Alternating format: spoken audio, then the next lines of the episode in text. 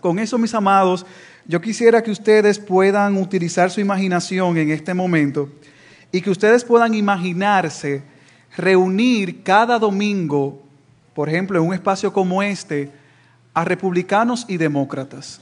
Ustedes saben que republicanos y demócratas tienen sus diferencias bien marcadas. También que usted pueda reunir en un lugar determinado cada domingo a gente negra y gente blanca, empresarios y campesinos, educados y no educados, ricos y pobres, fanáticos de un equipo de la NBA y fanáticos de otro equipo, judíos y gentiles. Par de grupos que tienen bastantes diferencias y bastantes criterios diferentes marcados. Y yo esperaría que las cosas estallen de un momento a otro. Yo me sentaría a esperar que cuando yo reúna ese tipo de gente cada domingo, y no solamente una sola vez, sino varios domingos, las cosas estallen y se pongan horribles en cuestión de minutos. Sin embargo, mis amados, nada atroz de lo que tú y yo estamos esperando ocurre. Nada del caos que estamos esperando que estalle pasa muy lejos de la expectativa, esta gente no solo se reúne cada domingo, sino que se aman y tienen una unidad asombrosa que rompe con todas las leyes naturales. Esta gente no solo se saluda de lejos, hola, ¿cómo estás? Sino que se unen, se aman, se abrazan, se preocupan unos por otros. La pregunta del millón de dólares es, ¿qué o quién puede hacer esta obra tan extraordinaria? ¿Cómo es posible que gente tan distinta formen una comunidad profunda e impensable? ¿Cómo es que gente que fue educada de una manera que viene de trasfondos diferentes, ahora se unan, se amen de una manera que nadie puede entender? Por eso el sermón de esta mañana es titulado Una comunidad sobrenatural una comunidad sobrenatural. Y yo les invito que vayamos juntos a Hechos capítulo 2, Hechos capítulo 2, versículos del 42 al 47. Y vamos a leer desde el verso 41 para ver y entender mejor la conexión. Hechos capítulo 2, versículo 41. Dice la palabra de Dios. Entonces los que habían recibido su palabra fueron bautizados y se añadieron aquel día como tres mil almas y se dedicaban continuamente a las enseñanzas de los apóstoles, a la comunión, al partimiento del pan y a la oración.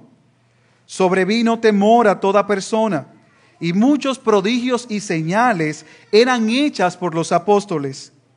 Escuche, todos los que habían creído estaban juntos y tenían todas las cosas en común. Vendían todas sus propiedades y sus bienes y los compartían con todos según la necesidad de cada uno. Versículo 46.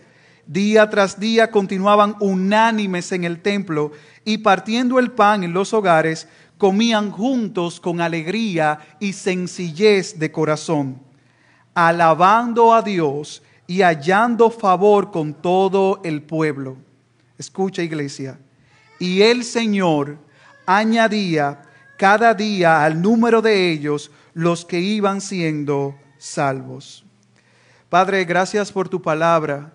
Reconozco que es tu palabra, Señor, y yo te pido que me ayudes a trazarla, a predicarla con fidelidad y con denuedo bajo la asistencia del Espíritu Santo. Padre, desafíanos, visítanos, avívanos esta mañana, Señor. Que no solamente seamos oidores, sino hacedores de tu palabra por medio del Espíritu. Gracias, Señor, en Cristo Jesús. Amén y amén. Antes, mis amados, de entrar de lleno en nuestro texto que acabamos de leer, permítame explicarle el contexto y permítame explicarle qué estaba sucediendo antes de llegar a este pasaje. En el capítulo 2 encontramos una gran multitud reunida en lo que se conoce como el día de Pentecostés. Y el día de Pentecostés era un día muy conocido por el pueblo judío. El día de Pentecostés era una de las tres fechas más importantes en todo el calendario religioso de Israel. El día de Pentecostés era una fiesta que había sido ordenada por Dios con motivo de acción de gracias. Tal y como celebramos el jueves pasado, Israel tenía su día marcado y era el día de Pentecostés para dar gracias por los frutos de granos de la cosecha del país. Y una ocasión de la celebración que se hacía cada año, ese día fue derramado el Espíritu Santo que había sido prometido por Jesús antes de ascender al cielo. Recordemos que Jesús había vivido, había muerto y había resucitado al tercer día. Y luego que resucitó al tercer día de la tumba, estuvo unos cuantos días con sus discípulos explicándoles o recordándoles cuál era su misión luego de su partida y también recordándoles de que cuando Él se fuera iban a recibir el consolador, el Espíritu de verdad, que los guiaría y que les daría poder. ¿Para qué? Para que sean testigos en Jerusalén, en Judea, en Samaria y hasta los confines de la tierra. Pues el Espíritu Santo prometido por Jesús, dice la palabra en el capítulo 2, que fue derramado a un grupo de 120 discípulos que estaban reunidos en el aposento alto. Y leemos en el capítulo 2, versículos del 3 al 4, que se les aparecieron lenguas como de fuego, que repartiéndose se posaron sobre cada uno de ellos. Y que todos los que estaban en el aposento alto fueron llenos del Espíritu Santo y comenzaron a hablar en otras lenguas según el Espíritu les daba habilidad para expresarse.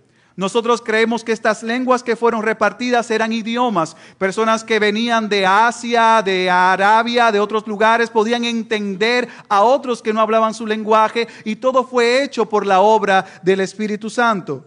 Esto provocó que las personas que estaban en Jerusalén y que venían de otras naciones se quedaran asombrados y perplejos. Dice la palabra en el capítulo 1, versículo 12, que todos estaban asombrados y quedaron perplejos diciéndose unos a otros, ¿qué quiere decir esto?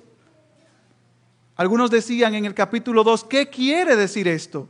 Pero otros se burlaban y decían, están borrachos. Y es normal ante el mover de Dios hay algunos que quedan asombrados, irreverentes, y hay otros que se burlan del mover de Dios.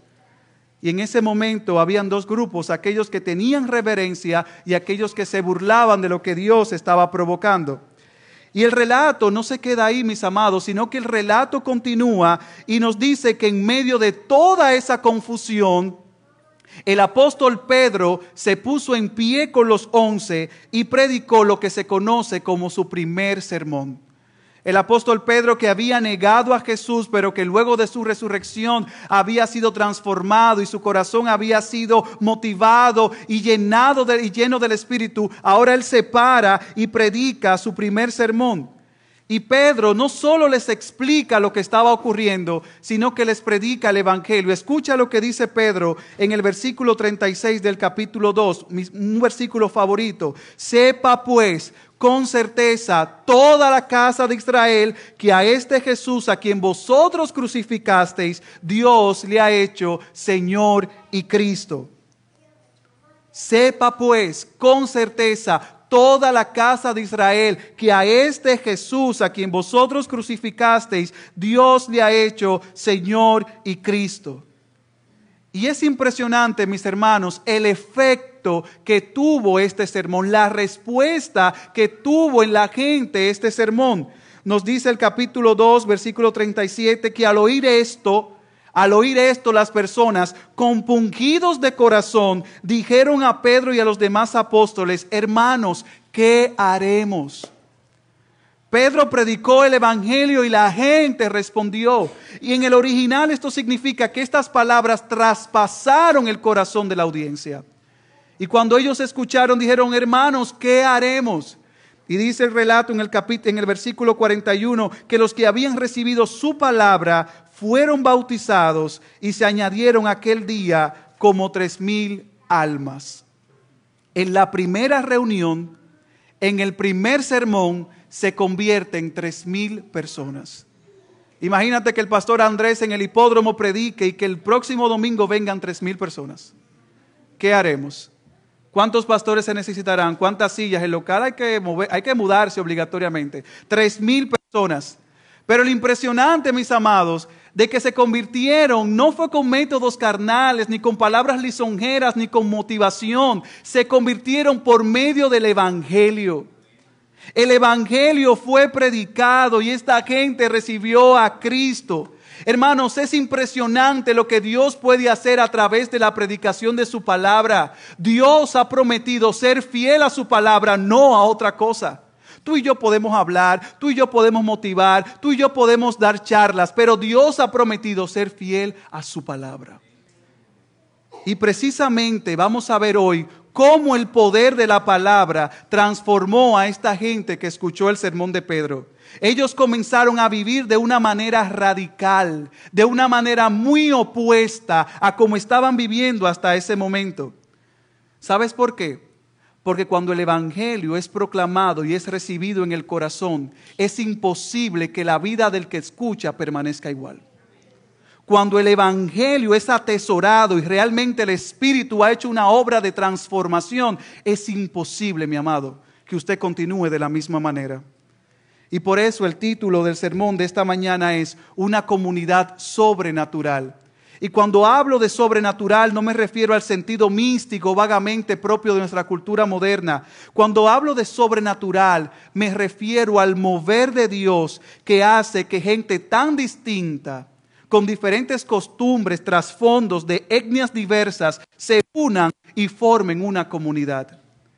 No hay manera humana o natural que nos juntemos a menos que sea por el Evangelio. No hay manera que don Bravucón se una con doña Lengua si no es por el Evangelio. Solamente el Evangelio lo puede hacer. A veces yo me miro a mí mismo y miro a ciertos hermanos que están conmigo trabajando y digo, si no fuera por el Evangelio. Eso es así, mis amados. Y hoy vamos a ver esa obra sobrenatural del Espíritu Santo lo que solo el Espíritu Santo puede hacer en el corazón del hombre y formar la iglesia de Jesucristo. Por eso vamos a ver las características o las marcas de la primera iglesia en Jerusalén. Este pasaje que acabamos de leer nos da las características de la primera iglesia registrada en las Escrituras. Vamos a ver cómo eran, qué hacían, su entrega a la causa de Cristo y al final apliquemos a nuestras vidas. Nosotros encontramos en el pasaje que acabamos de leer al menos siete marcas.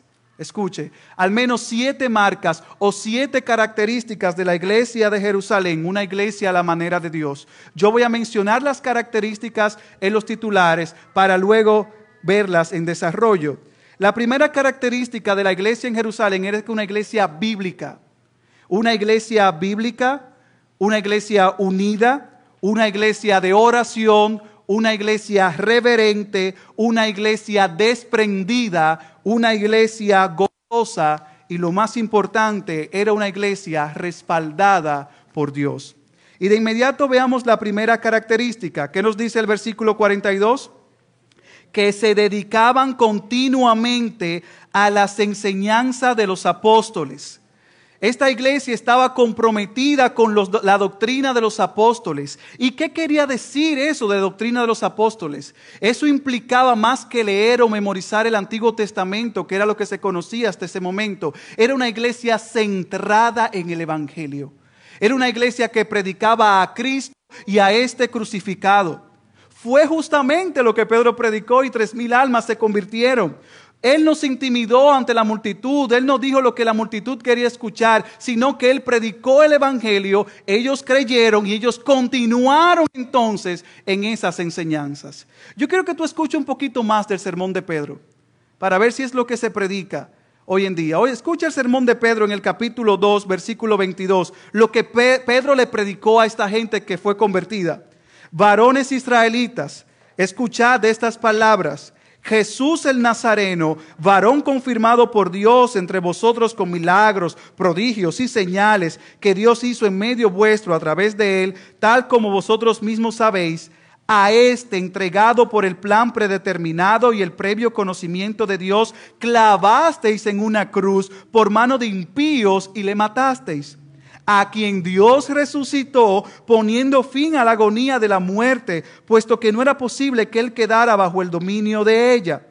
Versículo 36. Sepa pues con certeza toda la casa de Israel, que a este Jesús, a quien vosotros crucificasteis, Dios le ha hecho Señor y Cristo. Al oír esto, compungidos de corazón, dijeron a Pedro y a los demás apóstoles, hermanos, ¿qué haremos? ¿Tú observaste lo que Pedro le dijo? A quien vosotros crucificasteis, clavándolo en una cruz, pero Dios lo resucitó. Ese es el Evangelio. Y ellos escucharon palabra dura a los oídos, pero era la palabra que podía convertirlos y ellos continuaron perseverando justamente en ese mensaje. Luego de creer, ellos no renunciaron al mensaje que los salvó. Ellos continuaron, perseveraban en enseñanza. Estos hermanos tenían hambre por la palabra. Hambre por la palabra. Tú y yo podemos saber mucha información y cualquier filósofo puede saber información, pero lo único que produce el Espíritu es hambre por Dios y hambre por la palabra. Esta iglesia estaba sedienta del agua vida, del agua viva que viene por medio de las escrituras. Esta gente no quería cuento ni entretenimiento, querían la palabra.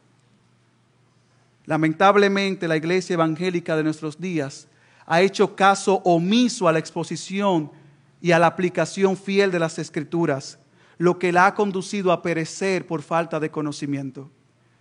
La gente pregunta, ¿por qué plantar más iglesias si hay tantas iglesias en Puerto Rico? ¿Sabes por qué? Porque en Puerto Rico escasea la palabra de Dios como en los tiempos del profeta Samuel. Hay muchos lugares con letreros y vallas, iglesia, iglesia tal, pero escasea la palabra no adulterada, la palabra tal y como se presenta y expuesta con fidelidad. Hermano, escuche bien, el compromiso y el eje central de la iglesia es predicar la palabra, no otra cosa. El compromiso y eje central de la iglesia es predicar la palabra, no otra cosa. En estos, en estos meses de plantación de Ciudad de Dios, nosotros hemos visto un desfile de gente llegar y salir de inmediato. ¿Sabes por qué? porque han querido ir a consumir lo que ellos quieren y no escuchar la palabra. Y esta iglesia, Bíblica Metro, y cualquier iglesia debe saber que el compromiso de una iglesia es predicar la palabra, no otra cosa. Si usted está en este lugar por razones equivocadas, hoy yo le digo de parte de Dios que el compromiso de la iglesia es predicar la palabra. Si usted quiere aprender a nadar, vaya a la piscina de la UPR que le enseñen allá. Si usted quiere aprender a danzar, inscríbase en una escuela de baile. Si usted quiere relajarse los fines de semana, tome una lancha y vaya a Vieques o a Culebra. Pero si usted quiere conocer al Dios revelado de las Escrituras, venga a la iglesia. Aquí se predica la palabra. Es el libro que domina, no otra cosa. Lo que nosotros necesitamos, mis amados, hoy es arraigarnos en la bendita y eterna palabra de Dios. Si nosotros queremos ver un avivamiento en Puerto Rico, tenemos que dejar el cuento y el entretenimiento y arraigarnos en la palabra del Señor. Solo la palabra de Dios convierte el corazón del hombre y de la mujer. Alguien dijo, una comunidad sobrenatural comienza con una teología sana debemos servir el menú de Dios. Él es el chef y nosotros somos sus meseros. Así que la primera característica, mis amados, de la iglesia en Jerusalén, ¿cuál era? Una iglesia bíblica. Y la segunda característica que encontramos es una iglesia unida. Se dedicaban continuamente a la comunión. Y es impresionante que lo que ellos comprendieron con la mente transformó sus corazones. Una cosa es saber mucha teología y otra cosa muy distinta es aplicar la teología que tú conoces. Esta gente sabía muy buena teología y la aplicaba. La palabra los llevó a la comunión entre ellos. Y esta palabra comunión en el original significa coinonía, que denota intimidad, existencia de un fuerte vínculo. Los versículos que siguen dice que todos los que habían creído estaban juntos que día tras día continuaban unánimes en el templo, que comían juntos. Hermanos, todos estaban juntos.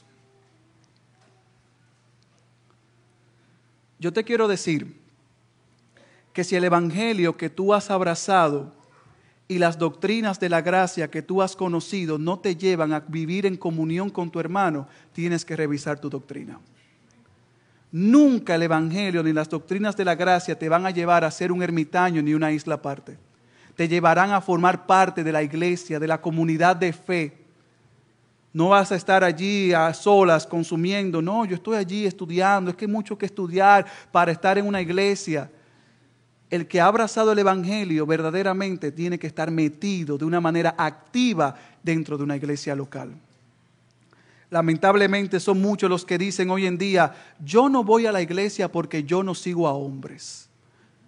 Yo soy cristiano, pero yo no sigo a hombres, pastor. Es que si tú dices ser cristiano, tienes que cumplir lo que Cristo dijo.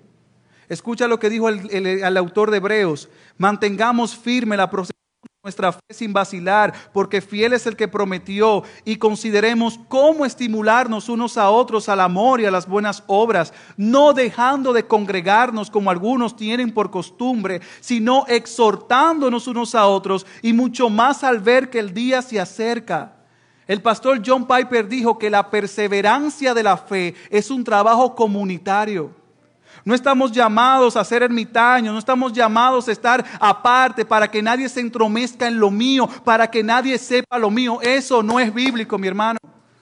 Lo que es bíblico es que usted tiene que ser parte de una iglesia local que dé testimonio que usted ha sido regenerado y cambiado por el Espíritu Santo.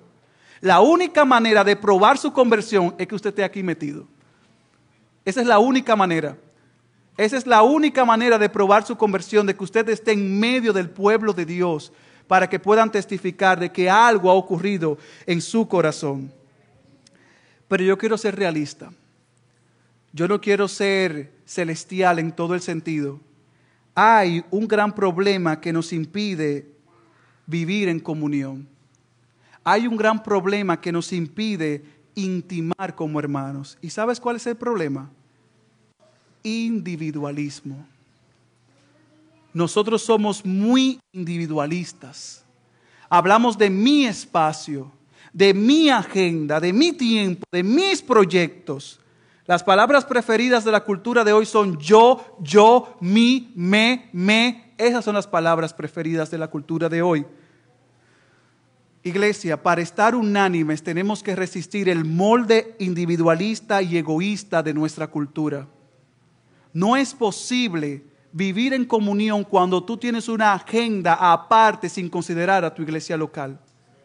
Yo no concibo a un creyente que tome decisiones de mudanza sin considerar a su iglesia local. O que tome consideración de trabajar un domingo sin considerar a su iglesia local. Claro, hay sus excepciones. Pero el punto es si queremos vivir en comunión y en comunidad, tenemos que resistir el molde individualista y consumista y egoísta de nuestra cultura. Eso no es Biblia, eso es corriente de este mundo. Lo que sí es Biblia es lo que Pablo le dijo a los filipenses. Por tanto, si hay algún estímulo en Cristo, si hay algún consuelo de amor, si algún comunión del Espíritu, si algún afecto y compasión, haced completo mi gozo, siendo del mismo sentir, siendo del mismo sentir, conservando el mismo amor, unidos en espíritu, dedicados a un mismo propósito. Escucha, iglesia, bíblica metro, nada hagáis por egoísmo, por vanagloria, sino que con actitud humilde, cada uno de vosotros considere al otro como más importante que a sí mismo, no buscando cada uno sus propios intereses, sino más bien los intereses de los demás. ¿Sabes por qué? Porque este fue el sentir que la actitud que hubo también en Cristo Jesús, el cual, aunque existía en forma de Dios, no consideró el ser igual a Dios como algo a que aferrarse, sino que se despojó a sí mismo, tomando forma de siervo, haciéndose semejante a los hombres. Tú y yo tenemos que despojarnos de nuestras prerrogativas y derechos tenemos que despojarnos del yo me lo merezco. Tenemos que despojarnos, es que yo voy a hacer otra cosa más importante en el día del Señor. Tenemos que renunciar a las mentiras de este mundo. Tenemos que intercambiar las mentiras mundanas por la verdad de la palabra. Y yo me he sorprendido porque aquí pasa el mismo fenómeno que en Dominicana.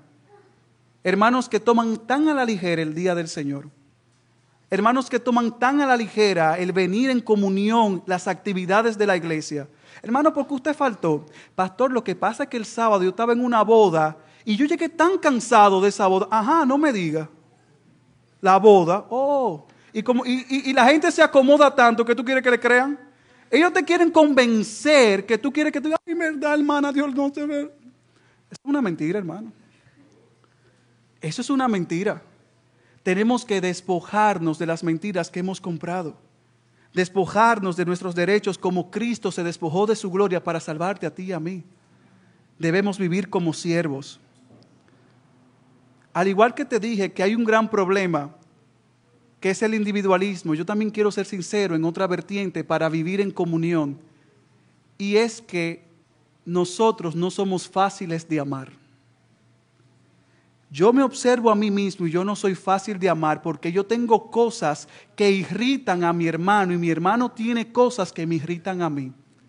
Pero hemos leído en Primera de Juan, que no es coincidencia, que nosotros amamos porque Él nos amó primero. Yo amo a mi hermano Juan Pérez, no porque Juan Pérez es buen mozo y lindo, yo lo amo porque Cristo derramó sangre por mi hermano. Y yo le voy a ser sincero, hermano, mire, usted va a tener hermanos que usted no, usted no siente nada por ellos. Y uno se quiere meter por el pasillo para esquivarlo. ¿Sabe qué? Vaya de rodillas delante de Jesús y dígale, Señor, pon amor por mi hermano. Yo he estado delante del Señor diciéndole, Señor, yo quiero amarlo porque que no es fácil. Vaya delante de Dios. Vaya delante de Dios y dígale, Señor, pon amor por la hermana Juancita, Juanita. Y usted mismo sepa que hay cosas que irritan a su hermano y pídale al Señor que le escudriñe y que le vaya quitando esas asperezas y ese peso y esos pecados que venimos arrastrando. Para vivir en comunión nosotros tenemos que tener la mentalidad de Cristo, tenemos que ser siervos que vivan únicamente para su gloria.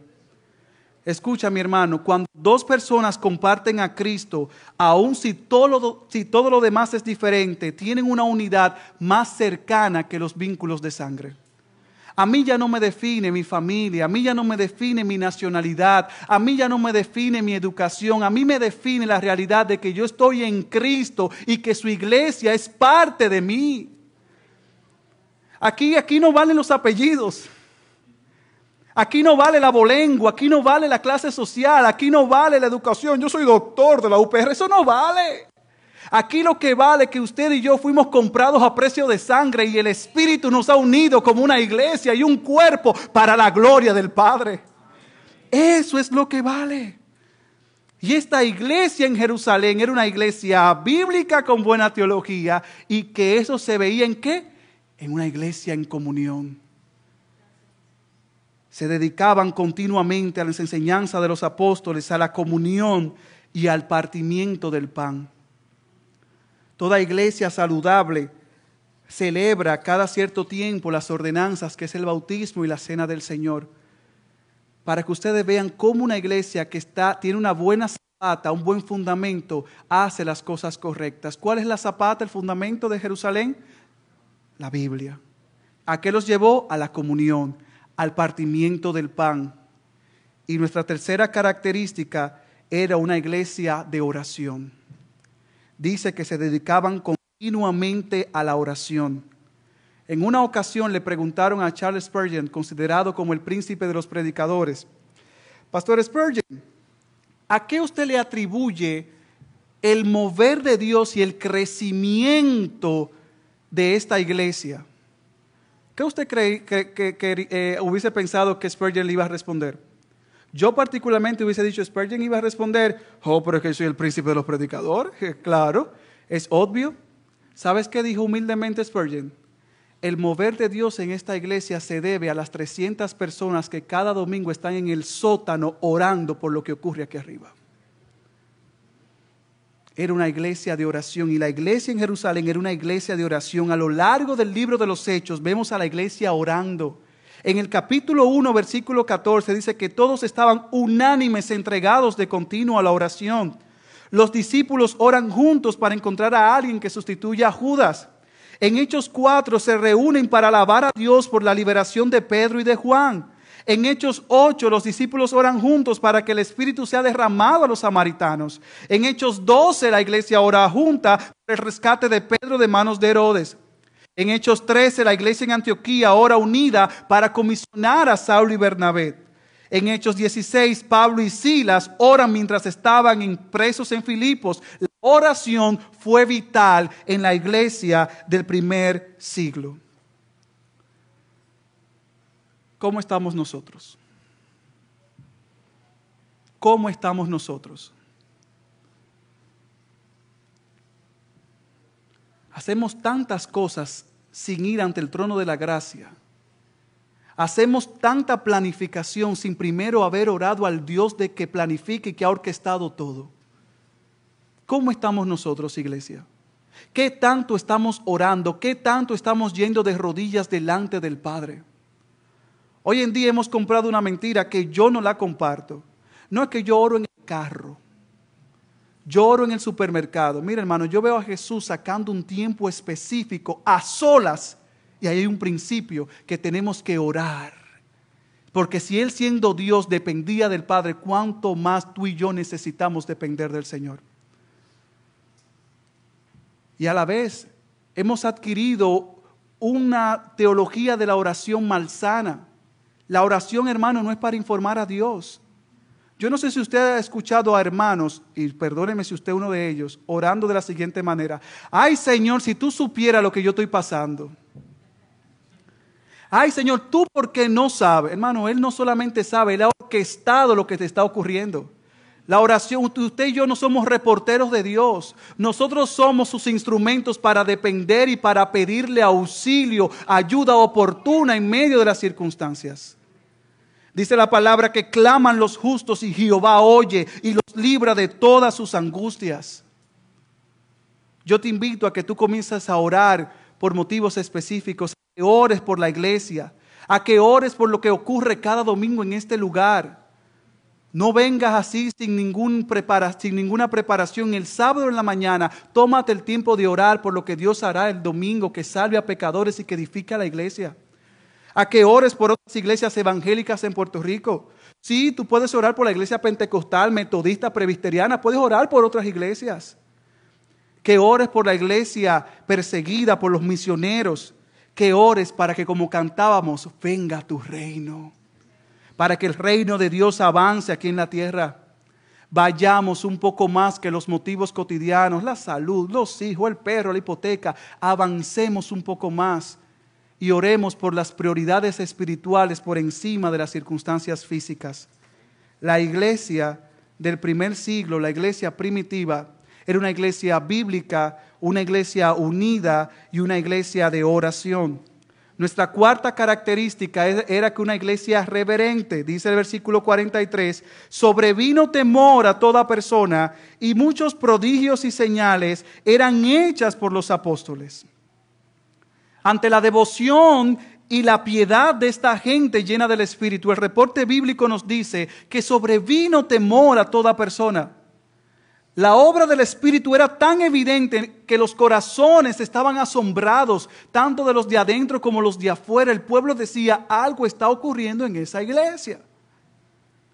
También dice que muchos prodigios y señales eran hechas por los apóstoles.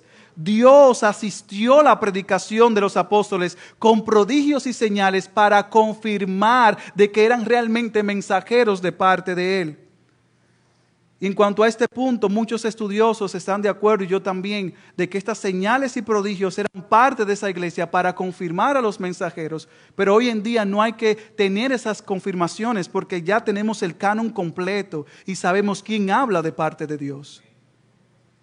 Era una iglesia reverente. Quinto punto, era una iglesia desprendida, una iglesia generosa. Escuche versículo 44. Todos los que habían creído estaban juntos y tenían todas las cosas en común. Vendían todas sus propiedades y sus bienes y los compartían con todos según la necesidad de cada uno. Esta gente conoció que Dios es suficiente. Y para nada este pasaje está sugiriendo el comunismo, que usted vaya ahora a su casa a vender el televisor, el, el carro, nada de eso. Eso no quiere decir eso. ¿Sabe lo que quiere decir este pasaje? Que cuando tú comienzas a hacer tesoros en los cielos, lo que está en la tierra te importa menos. Cuando tú comienzas a acumular en la cuenta celestial lo que tú recibes, no te define. Y esta gente, como no le preocupaba las comodidades, comenzaron a vender, ¿sabes para qué? Para que el hermano que tuviera menos tenga un poco más. Las escrituras nos enseñan que sí podemos hacer depósitos en nuestra cuenta celestial desde ahora. Y sabes que a través del servicio y lo generoso que nosotros somos aquí en la tierra, Jim Elliot, el misionero martirizado, dijo, no es ningún tonto aquel que da lo que no puede retener a fin de ganar lo que no puede perder. No es ningún tonto aquel que da lo que no puede retener a fin de ganar lo que no puede perder. Yo quiero que usted escuche un poco de historia para ilustrarle este punto. En el tiempo de las cruzadas, y las cruzadas eran unas guerras de la Iglesia Católica para expulsar a los musulmanes de sus territorios, en ese tiempo, como era una guerra de la Iglesia Católica y ellos no tenían soldados, ellos contrataron a mercenarios. ¿Y quiénes son los mercenarios? Gente que tú le pagas y mata a cualquiera. Pues ellos decían, bueno, si los mercenarios van a pelear por nosotros, hay que bautizarlos. Los mercenarios fueron bautizados, pero ¿sabe qué ocurrió en su bautismo? Que ellos sacaron la espada fuera del agua. Y ellos dijeron, el Señor es dueño de nuestra vida, pero no de nuestras espadas. Asimismo, muchos creyentes han sacado sus carteras y sus bolsillos fuera del agua, comunicando que Dios es el dueño de sus vidas, pero no de su dinero. Asimismo, nosotros hemos actuado Dios, tú eres el dueño de todo, pero no de mis bienes, no de cómo yo hago negocio, no de lo que yo gano. Es demasiado fácil pensar que las posesiones que tenemos nos pertenecen a nosotros. Es muy fácil pensar que lo que yo gano, pastores, que yo me mato de lunes a viernes trabajando y usted no, usted no sabe todo lo que yo trabajo para yo alcanzar eso. Hermanos, escuche bien. Prosperar financieramente no es un indicativo para que tu estilo de vida aumente. Prosperar financieramente es una bendición que Dios te está concediendo para que le des a otros. Que tú mañana te den un bono navideño no quiere decir que tú tengas que despilfarrarlo en, casa. Es una oportunidad para que tú tomes una buena porción y la des a tus hermanos y a la iglesia. Ay, pastor, pero que yo tengo necesidad. ¿Necesidad de qué? ¿A qué tú le llamas necesidad? ¿Al, 4K? Eso no es necesidad. ¿Al iPhone 11 Pro? Eso no es necesidad. Pastores, que viene el, el Cyber Monday mañana. Eso no es necesidad. Cuidado lo que hemos comprado. Cuidado de las mentiras que hemos comprado. Nosotros tenemos que renunciar a nuestro sentido de derecho. Lo que tú tienes no es tuyo, lo que tú tienes le pertenece a Jehová, porque de Jehová es la tierra y su plenitud, del mundo y los que en él habitan. Tú y yo tenemos que comprender eso. Y la iglesia del primer siglo vendían sus propiedades y sus bienes y los compartían con todos según la necesidad que tenía cada uno. Ellos aprendieron que Cristo era su prioridad y ellos lo vivieron. Si Cristo es tu prioridad, busca las cosas de arriba. Busca las cosas de arriba. Que tus tesoros estén en los cielos y no aquí en la tierra. Hay gente que no se quiere morir porque tienen demasiados tesoros aquí y no tienen nada en los cielos. Y es allá donde tú y yo tenemos que tener los tesoros como en la iglesia, la iglesia primitiva. Tú y yo estamos llamados a ser generosos. ¿Y sabes por qué estamos llamados a ser generosos? ¿Cuál es el énfasis de ser generosos? Que de tal manera amó Dios al mundo que dio a su único Hijo, para que tú y yo fuéramos salvos por medio de su muerte y podamos vivir. El verdadero amor se manifiesta en el dar. Usted quiere saber cuánto tú amas, observa cuánto tú estás dando, dando servicio, dando amor, dando dinero, dando todo lo que tú quieras. Hermano, esto no es prosperidad, esto es Biblia. Esto es Biblia por si acaso. Esto es Biblia. El Evangelio de la Prosperidad ha sido un anatema de este siglo, pero también el Evangelio de la tacañería, como dijo un pastor. Esos dos polos, eso no es Biblia. Biblia es ser generosos. Y la iglesia en Jerusalén era una iglesia generosa. Sexto punto, era una iglesia gozosa. Versículo 46. Día tras día continuaban unánimes en el templo y partiendo el pan en los hogares, comían juntos con alegría y sencillez de corazón. Una de las evidencias irrefutables de la llenura del Espíritu es el gozo. Es imposible ser lleno del Espíritu y que usted viva con una queja, una molestia, una ingratitud constante. Esta iglesia estaba llena del Espíritu y dice la palabra que estaban juntos con alegría y sencillez de corazón. Y yo sé que yo he hablado de la llenura del Espíritu. Yo quiero explicarles brevemente qué es la llenura del Espíritu para que usted pueda comprender. Todo creyente tiene el Espíritu Santo. Todo creyente ha sido sellado con las primicias del Espíritu. Todo creyente lo tiene. Pero no todo creyente es lleno del Espíritu. ¿Y qué quiere decir lleno del Espíritu? Que tú estás a la merced, que tú estás por debajo y bajo la autoridad del Espíritu Santo, que tú estás controlado por el Espíritu Santo. Por eso es que usted ve en las iglesias gente más madura que otras, porque hay algunos más llenos y hay unos que están como en proceso de llenura. Para eso tenemos que tener la disposición y un corazón rendido para que el Espíritu haga como Él quiera y no resistirlo. Y la gente de Jerusalén no resistió al Espíritu y por eso estaba alegre y estaba con sencillez de corazón. Yo te quiero decir algo a ti, hermano de Iglesia Bíblica Metro. Posiblemente mucha de tu falta de gozo se debe a que estás muy lleno de ti.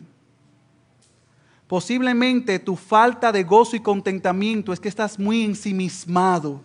Te preocupas demasiado por ti, por lo tuyo, porque mañana, por mí, por mí, por mí.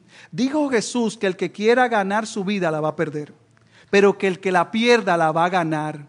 El mensaje del reino de los cielos es un mensaje al revés. Toma tu cruz, niégate y sígueme. Y esta iglesia se estaba negando tomaba su cruz cada día y estaban siguiendo a Cristo. La invitación esta mañana a que te niegues y sigas a Cristo. ¿Sabe lo impresionante del verso 46? Es que dice que eran sencillos de corazón. A veces tenemos como tanta, somos tan inflados, ¿eh? Somos tan, nosotros decimos en dominicana pechito parado, como Esta gente era sencilla y el que es sencillo nada le importa. Vive sencillo. Dios está demandando una iglesia hoy en día que viva contra cultura, que sea sencilla de corazón. Algo que yo no concibo es que yo me parezca al vecino mío que es incrédulo. Yo no me puedo parecer a él, yo tengo que ser diferente. Si tú vives con el mismo estilo que tu vecino, entonces tienes que revisarte. Porque si tú has sido regenerado, alguna transformación tiene que evidenciarse. Que yo dije al principio, es imposible que el que haya conocido a Cristo continúe de la misma manera. Pastor, me criaron así. Rinda esa crianza a los pies de Cristo. Ríndalo a los pies de Cristo. Hermanos, esta gente estaba alabando a Dios y hallando favor con todo el pueblo.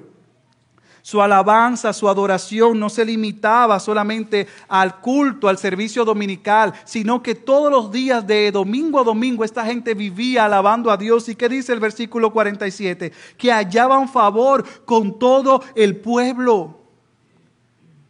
Lo que tú vives hoy domingo, vívelo mañana, el martes, el miércoles y todos los días. Esta gente en el supermercado alababa a Dios, bueno, en las compras que hacían en ese momento, en el campo alababan a Dios, en la crianza de los hijos alababan a Dios, vivían corandeo delante del rostro de Dios. Nosotros tenemos que ser 24/7 cristianos. No hay tal cosa como cristiano del domingo y mañana como empleado actúo de otra manera. Eso es una mentira. Esta gente alababa a Dios y el pueblo decía, algo está pasando en esa iglesia. Y por último, era una iglesia, séptima característica, respaldada por Dios, alabando a Dios y hallando favor con todo el pueblo. Y el Señor añadía cada día al número de ellos los que iban siendo salvos. Cuando todo sea dicho y hecho, una iglesia que vale la pena es una iglesia que es edificada por Dios. Al final del camino, una iglesia, una comunidad que es bendecida es la que es endosada, respaldada por el Señor. No a nosotros, no a la estrategia del pastor, no a la estrategia de los líderes, sino a su nombre sea dada la gloria. El Señor añadía cada día al número de ellos los que iban siendo salvos. Esto no se quedó en el primer siglo, eso sigue siendo cierto hoy para esta iglesia y para cada iglesia. El Señor es el dueño de la obra y el que ha de hacer según sus propósitos perfectos. Yo le compartí a mi esposa, ay mi amor, Dios mío, vamos para Río Piedra, vamos a salir de Ciudad de Dios, donde hay una estructura, una logística. Yo fui al texto y yo dije, esto es la verdad, así que yo no tengo que temer porque el Señor añadirá a la iglesia a los que van siendo salvos. No es el marketing, no es las redes sociales, no es lo lindo que habla el pastor, es el Señor el que añade a su iglesia a los que van siendo salvos. Así que al final del día, mi hermano, no importa cuán grande sea el edificio, no importa cuán bueno sea el equipo de adoración y cuán bien funcione el aire acondicionado, lo que importa es que el Señor esté en esta iglesia. Así que hermanos, hemos visto las características de la iglesia de Jerusalén. La pregunta para concluir es, ¿qué haremos? ¿Qué haremos? ¿Te hace falta Biblia? Sumérgete en las escrituras. ¿Estás orando poco? Pídele al Señor que doble tus rodillas delante de Él. ¿Eres agarrado con tus posesiones? Ve delante de Dios y dile, perdóname porque he actuado de una manera incorrecta con lo que tú me has dado. Vives quejumbroso, siempre así como entruñado y sin gratitud. Pídele al Señor que tu corazón rebose de gozo porque Él te ha salvado, mi hermano. ¿Eres muy individualista? Ve delante del trono de la gracia y dile, Señor, te entrego mi, mi egoísmo y mi orgullo y yo quiero vivir para ti y para mis hermanos. Hermanos, no es fácil. Pero si el Señor está por nosotros, Él hace la obra perfectamente. Al final de este sermón yo quiero decirte que Dios está demandando de iglesias, de un ejército de hombres y mujeres llenos del Espíritu que se levanten y vivan para Él y no según la corriente de este mundo. Iglesias que no comprometan la palabra como la iglesia del primer siglo. Iglesias que tengan buena teología, pero que vivan esa buena teología. Pero yo sé que como siempre hay no creyentes en medio nuestro, incrédulos, tal vez tú estás aquí y el Señor no te ha salvado. Yo te quiero dar las mismas palabras que le dijo Pedro a, a estos que escucharon en el primer siglo. Arrepentíos y creed en Jesucristo para el perdón de vuestros pecados. La única manera de pertenecer a una comunidad sobrenatural es que Dios te salve primero. Si Él no te ha salvado, no puedes brincar la cerca. Él tiene que salvarte para que formes parte de su iglesia. Así que mi amigo, si estás en esta mañana aquí sin Cristo y estás viviendo en la comunidad de tinieblas, yo te invito a que levantes tu bandera blanca en señal de rendición y le digas, Cristo, ven a mi corazón, te necesito desesperadamente. Ven a Cristo en arrepentimiento y fe. Y nosotros creyentes, ¿cómo viviremos? Esa es la pregunta, ¿cómo nosotros viviremos? Padre, gracias por tu palabra. Gracias, oh Dios, porque tu palabra es nueva cada mañana, es viva y eficaz, es atemporal, es eterna.